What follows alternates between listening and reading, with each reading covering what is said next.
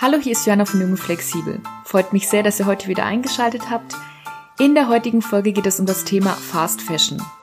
Ich weiß nicht, wie es euch geht, aber einer Freundin und mir sind die vielen Menschen aufgefallen, die seit ein paar Tagen meterlang in der Schlange stehen, um endlich wieder shoppen gehen zu können.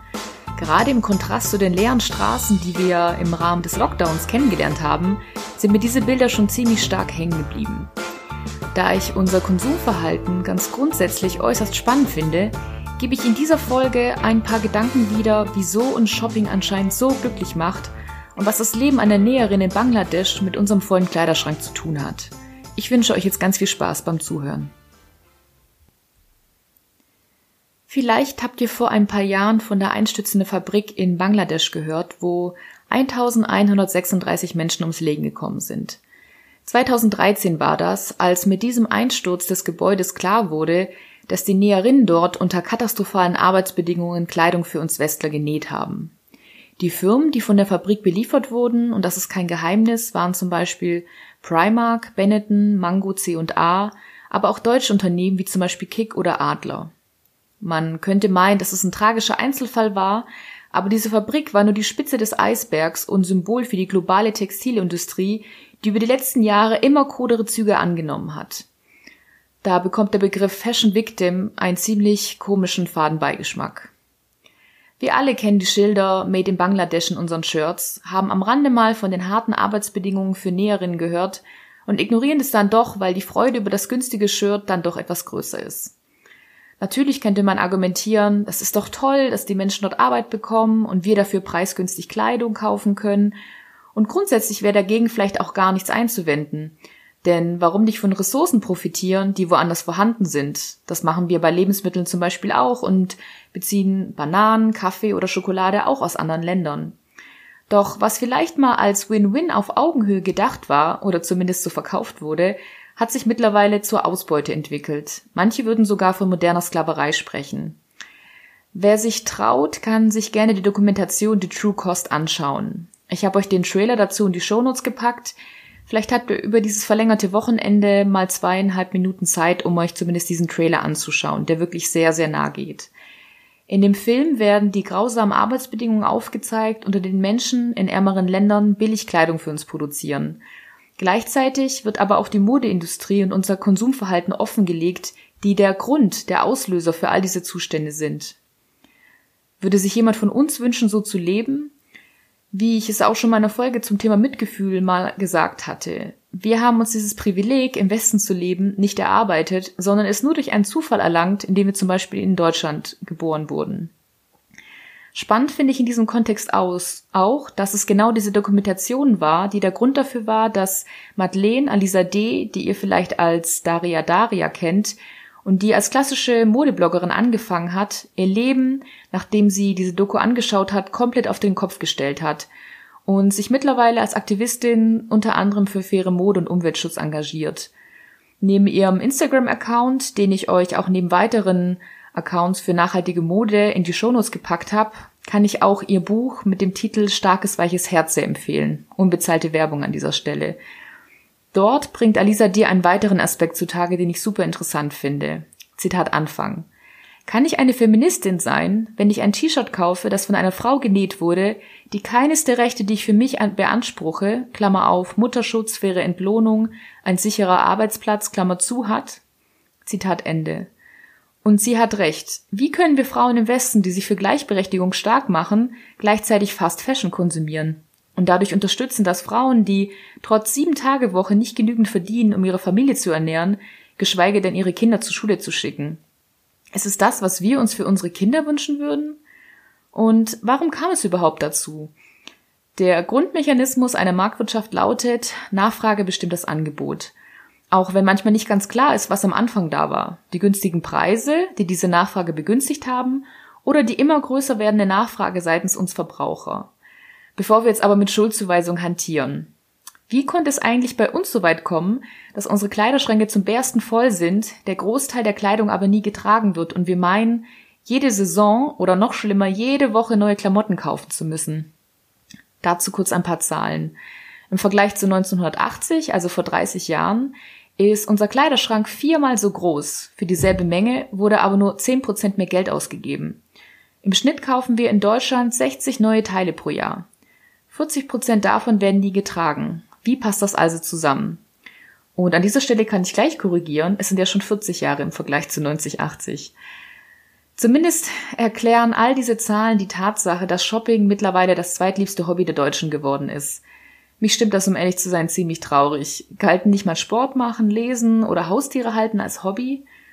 Wir haben uns einfach daran gewöhnt, alles sofort zu bekommen und nicht mehr länger auf etwas zu sparen oder zu warten. Wir finden Preise zwischen 2,50 und 15 Euro für ein T-Shirt ziemlich normal. Hinzu kommt, dass durch die Individualisierung im Westen jede und jeder von uns möglichst außergewöhnlich seine Persönlichkeit über Kleidung ausdrücken möchte. Das Absurde daran ist aber, dass wir dennoch alle gleich aussehen. Eine Fotostrecke dazu, der das ziemlich deutlich zeigt, findet ihr in den Show Notes. Und warum brauchen wir überhaupt zu viel? Ich kann verstehen, dass man gut aussehen möchte und auch eine breite Auswahl an Variationen haben möchte, aber wenn der Großteil der Kleidung dazu nie getragen wird und die harte Arbeit der Näherin dann für die Katz war, dann finde ich das, um ehrlich zu sein, ziemlich pervers. Durch die Globalisierung und unseren modernen Lebensstil sind wir mittlerweile sowieso entkoppelt davon, wie etwas, das wir konsumieren, überhaupt produziert wird. Es ist einfach da und wir wissen nicht, wie viele Menschen an einem einzigen Produkt gearbeitet haben. Dadurch fehlt der Bezug und man denkt nicht weiter drüber nach, wenn man etwas wegschmeißt. Würden wir denn etwas, was der Schneider nebenan für uns angefertigt hat, einfach so wegschmeißen? Ich glaube eher nicht. Mein Schlüsselerlebnis war eine Wanderung in Kolumbien. Als wir an einem Kaffeestrauch vorbeigegangen sind, die meistens an Hängen wachsen, und uns gesagt wurde, dass die Menschen für das mühsame Zusammensammeln dieser Kaffeebohne wenige Cent pro Kilo bekommen, da wurde mir wirklich klar, wie aufwendig das Ganze ist und man achtet dann wirklich zweimal drauf, den Kaffee gar nicht erst kalt werden zu lassen und einfach wegzuschütten. Im Grunde unseres Herzens wissen wir, dass das alles nicht cool ist, ignorieren es aber, da eine Bewusstwerdung dazu führen würde, dass wir unser Verhalten radikal ändern müssten. Und wer hat darauf schon groß Lust? Ich glaube aber auch, es gibt einen Grund, weshalb Mary Kondo so erfolgreich ist, warum die Tiny Home Bewegung immer größer wird und warum wir in reduziert gehaltenen, aufgeräumten Räumen irgendwie beruhigter atmen können. Weniger zu besitzen entspannt ungemein und macht unser Leben leichter. Falls ihr die Serie Aufräumen mit Marie Kondo kennt, dann ist euch vielleicht auch schon mal dieser Aha-Effekt aufgefallen. Wenn alle, die Teil dieser Show sind, all ihre Kleidung senkrecht auf dem Bett legen und durch diesen Perspektivwechsel sehen, wie viele Meter an Kleidung da eigentlich da ist. Und auch nochmal die Frage, wer braucht das alles? Ich kenne Shopping-Orgien nur zu gut und habe das als Teenie auch gemacht. Für uns war es immer das Größte, in die nächstgrößere Stadt zu fahren und so viel Kleidung wie nur möglich zu kaufen und uns dann über die Vielzahl an Tüten auf dem Heimweg zu freuen. Man kennt dieses Bild aus Filmen wie Pretty Woman oder Clueless, wo Frauen neu eingekleidet mehr Taschen in den Händen halten, als sie tragen können. Wahlweise ist es dann ganz klischeehaft der Mann, der all die Errungenschaften nebenan trägt. Und viele belohnen sich beim Shoppen am Wochenende von der harten Woche oder kaufen sich was Schönes, wenn sie gerade frustriert sind. Müsste man aber nicht einen Schritt vorher ansetzen, was ist es, was einem da Stress bereitet oder unglücklich macht? Wäre es nicht sinnvoller, die Ursache dafür zu beseitigen, als sich mit Konsum zu betäuben und den Schmerz darüber nicht spüren zu müssen? Nicht, dass ich das nicht auch tun würde. Jede und jeder hat da seine eigenen Mechanismen, bei mir ist es zum Beispiel das Essen. Ich esse, wenn ich schlechte Laune habe oder mich belohnen möchte. Und oh, das ist wahrscheinlich auch nicht ganz das Klügste. Und ich möchte damit auch nicht sagen, dass ich Mode nicht schön oder cool finde. Ich kaufe mir immer wieder Modezeitschriften, weil ich Modefotografie liebe und ich habe mir auch sehr lange eingeredet, die ersten Staffeln von Jeremy's Next Topmodel nur wegen der Fotoshootings anzuschauen. Aber traurig finde ich es doch, wenn die Einkäufe zwar im ersten Moment einen Belohnungseffekt oder ganz viele Glücksgefühle auslösen, diese dann aber so schnell weg sind und man irgendwann auch gar nicht mehr weiß, was da eigentlich im Kleiderschrank hängt. Auch wenn ich mir immer noch an den Kopf greife, wenn ich Bilder zum Beispiel vom Black Friday sehe, wo die Leute die ganze Nacht anstehen und nach der Öffnung des Ladens panisch in diesen Laden rennen, um sich um ein paar Schuhe oder ein neues Handy zu kloppen. Und wenn das Ganze nicht so traurig wäre, könnte man fast schon drüber lachen. Wir sind nun einmal eine Konsumgesellschaft, in der uns durch die Werbung eingeredet wird, erst dann glücklich zu sein, wenn wir dies oder jenes gekauft haben. Je größer der Mangel, der uns dadurch suggeriert wird, desto höher die Umsätze. Wir wissen das, aber fallen dann trotzdem immer wieder darauf rein. Und die Argumente, die ich gegen den Kauf von Vera Mode oft höre, ist, das ist zu teuer. Ich will aber Auswahl und mir gefällt nicht, was ich da sehe. Was kann ich als Einzelperson denn schon für die Näheren in Bangladesch tun? Bei näherer Betrachtung ist aber leider keines dieser Argumente wirklich valide.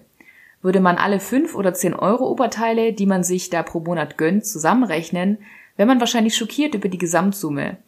Und nimmt man dann noch den Verlust dazu von den Kleidungsstücken, die man gar nicht erst trägt oder die bereits nach wenigen Waschgängen beschädigt sind, kommt das teurer, als wenn man sich für wenige hochwertige Kleidungsstücke entscheiden würde.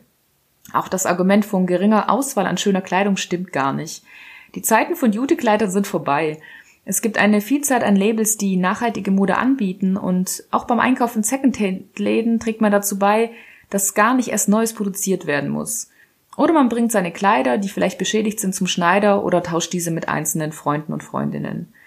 Fair Fashion wird nicht umsonst auch Slow Fashion genannt. Auch deshalb, weil der Ich will aber alles und möglichst sofort Mentalität entgegengearbeitet wird. Im Vordergrund steht, sich bewusst für wenige hochwertige Kleidungsstücke zu entscheiden die man über Jahre hinweg tragen kann. Also seinen Konsum eher zu planen, also Frust- oder Spontankäufe zu vermeiden. Ich stehe ja auch noch völlig am Anfang. Es ist zwar so, dass ich den Großteil meiner Kleidung schon immer Secondhand oder auf Flohmärkten gekauft habe, weil ich es immer ein bisschen komisch fand, für etwas mehr zu bezahlen, was ich in gleicher Qualität auch Secondhand bekomme. Und es kam mir auch komisch vor, bei den großen Modehäusern zu stehen, wo alles in Massen angeboten wird und nach wenigen Wochen wieder ausgetauscht.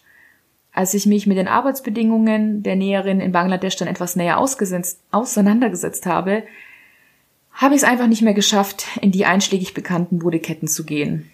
Mir wird schlicht und einfach schlecht davon. Ich selbst bin auch sehr fasziniert davon, dass ich mittlerweile so reagiere, da ich mich nur sehr ungern einschränke. Aber wenn man sich grundsätzlich mit allen Themen etwas intensiver beschäftigt, gibt es gefühlt irgendwann keinen Weg mehr zurück. Und das heißt nicht, dass ich ein besserer Mensch wäre. Es gibt immer noch eine Marke, die konventionell produziert, bei der ich mir einmal pro Jahr eine Handvoll Kleidungsstücke hole und mir einrede, dass es doch völlig okay sei. Auch wenn ich es schon irrsinnig finde, dass etwas, was tendenziell schädlich ist, immer als konventionell, also als normal bezeichnet wird. Dasselbe gilt ja auch in der Lebensmittelindustrie. Hier müsste ich definitiv konsequenter sein und die Hersteller um ihre Bemühungen zu nachhaltiger Mode ausfragen, was ich natürlich noch nicht getan habe. Es gibt ja immer genügend Ausreden. Sowieso frage ich mich sehr oft, ob wir nicht alle deshalb die Augen vor all diesen schlimmen Bedingungen verschließen, weil wir im Grunde unseres Herzens wissen, dass das alles nicht richtig ist und wir sehr vieles ändern müssten. Was aber können wir wirklich verändern? Das Beste wäre tatsächlich, gar nicht erst zu konsumieren und erstmal eine Nacht drüber zu schlafen, bevor wir auf ein Sonderangebot reinfallen und seine Kleidung so lange wie möglich zu nutzen oder zu reparieren. Falls man Kleider nicht mit Freundinnen austauschen kann, gibt es genügend Kleidertauschpartys oder auch Anbieter, bei denen man Kleidung leihen kann.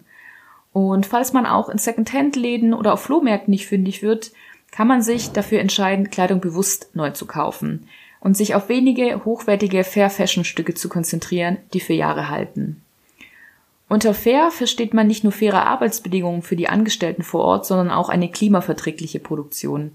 Aktuell werden 1,2 Milliarden Tonnen CO2 durch die Textilindustrie verursacht.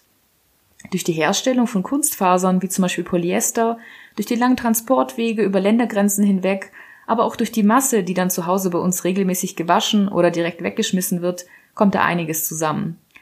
Fair und nachhaltig bedeutet also zum Beispiel die Nutzung von Biobaumwolle oder anderen Naturfasern, keinen Einsatz von giftigen Chemikalien und Farbstoffen, die zum einen die Arbeiterin direkt schädigen und in deren Trinkwasser gelangen.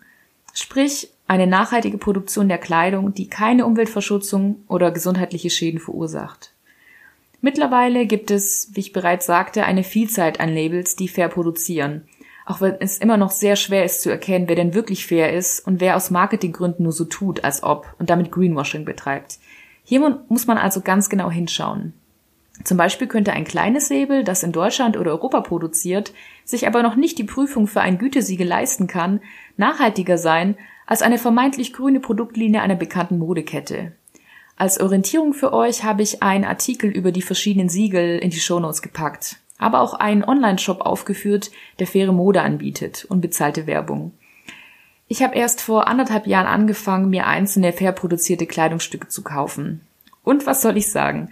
Meine Lieblingsjeans, die kostete etwa um die 100 Euro, also im Vergleich etwa so viel wie ein Markenprodukt.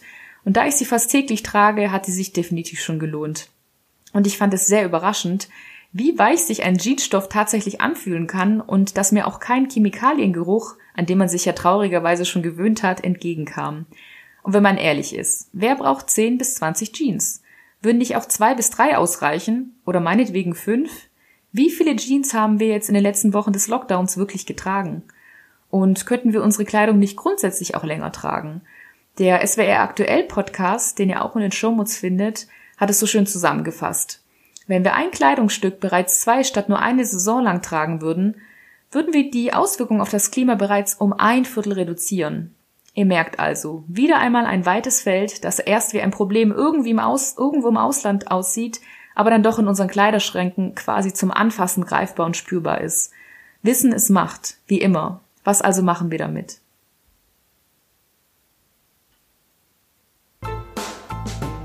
Das also war meine Folge und meine Gedanken zum Thema Fast Fashion.